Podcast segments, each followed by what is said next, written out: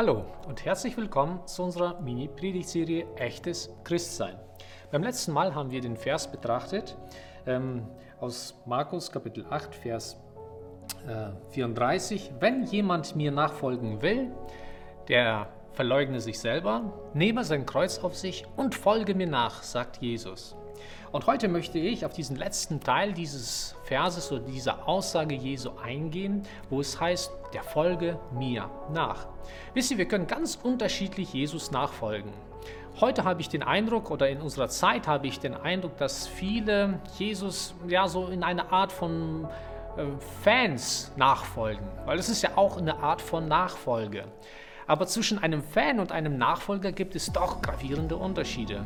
Bei einem Fan ist es so, dass er sich selber aussucht, wie weit er in seiner Passion, sage ich mal, für jemanden, den er vergöttert, so gesehen geht. Ob er sich viele Fanartikel kauft, ob er, ja, sei, sei in diesem Fall vielleicht im Fall vom Fußball, ob er ja, dieser Mannschaft nachfiebert, ob er bei jedem Spiel dabei ist. Ein Fan entscheidet selber mit anderen Worten, wie weit er in seiner Passion, Nachfolge, Liebe in diesem Fall ähm, geht. Bei Jesus ist es anders. Er ruft uns nicht dazu auf, dass wir Fans von ihm sind, dass wir vielleicht Teile seiner Lehre lieben oder sein Leben als Vorbild lieben oder dass wir ja selber bestimmen, inwieweit wir ihm folgen, sondern Jesus sagt, wenn du wirklich vorhast, ernsthaft vorhast, mir nachzufolgen, ein echter Christ sein möchtest, dann verleugne dich selber, ja, äh, nehme dein Kreuz, nehme sein, dein Kreuz auf sich, also deine Berufung und komm und folge mir nach.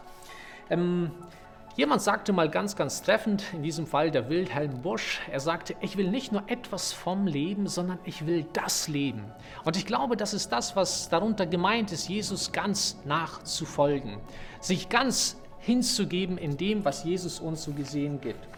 Ähm, zur Lebenszeit Jesu war es ja auch so gewesen, dass Menschen äh, unterschiedlicher äh, Herkunft äh, ihm auch unterschiedlich gefolgt sind. Wenn wir in die Bibel einfach hineinschauen, dann sehen wir, dass es sogar Menschen gab, die Jesus heimlich gefolgt sind, heimliche Fans von Jesus waren, wo es heißt, sie haben heimlich oder ja, der Lehre Jesu geglaubt, sie glaubten Jesus und folgten ihm heimlich. Dann gab es diese ganz große Volksmenge, die zwischendurch sich versammelt hat, der es ja darum ging, dass sie vielleicht geheilt werden, dass sie vielleicht was Neues hören, Interessantes hören oder diese Art von Bibel oder Auslegung hören, die sie bisher so noch nicht gehört haben.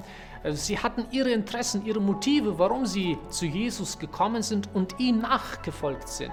Dann gab es einen größeren Jüngerkreis, der 72er oder 70 Jüngerkreis, wie wir ihn in der Bibel vorfinden.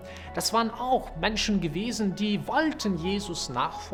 Sie sind ihm auch über viele Strecken nachgefolgt.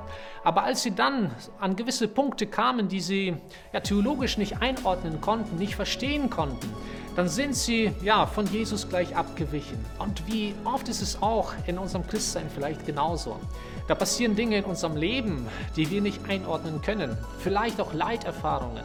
Und wo wir dann mit vielen, vielen Fragen dastehen und sagen, Gott, wo bist du? Warum hast du mich verlassen? Und ja, unsere Nachfolge endet sehr oft in solchen Momenten des Lebens. Aber Jesus sagt, wenn mir jemand ernsthaft nachfolgen möchte, der verleugne sich selbst, nehme sein Kreuz auf auf sich und der folge mir täglich. Ja?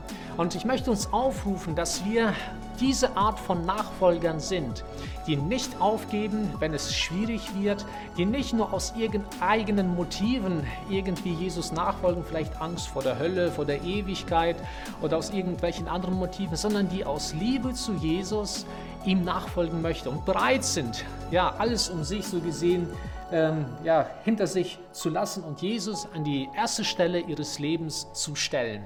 Gott segne euch. Beim nächsten Mal schauen wir uns noch einen einzigen Teil an, was es bedeutet, ja, ein echter Christ zu sein.